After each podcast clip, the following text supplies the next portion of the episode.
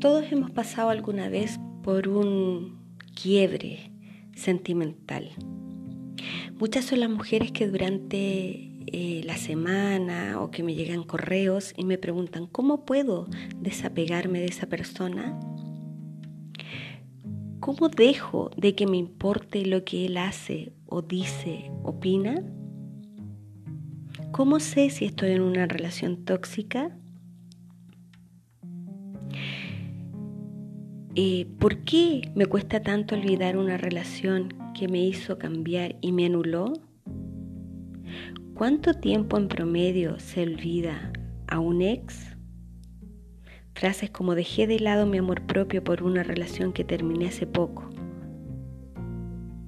Eso es lo que encontrarás en este audio.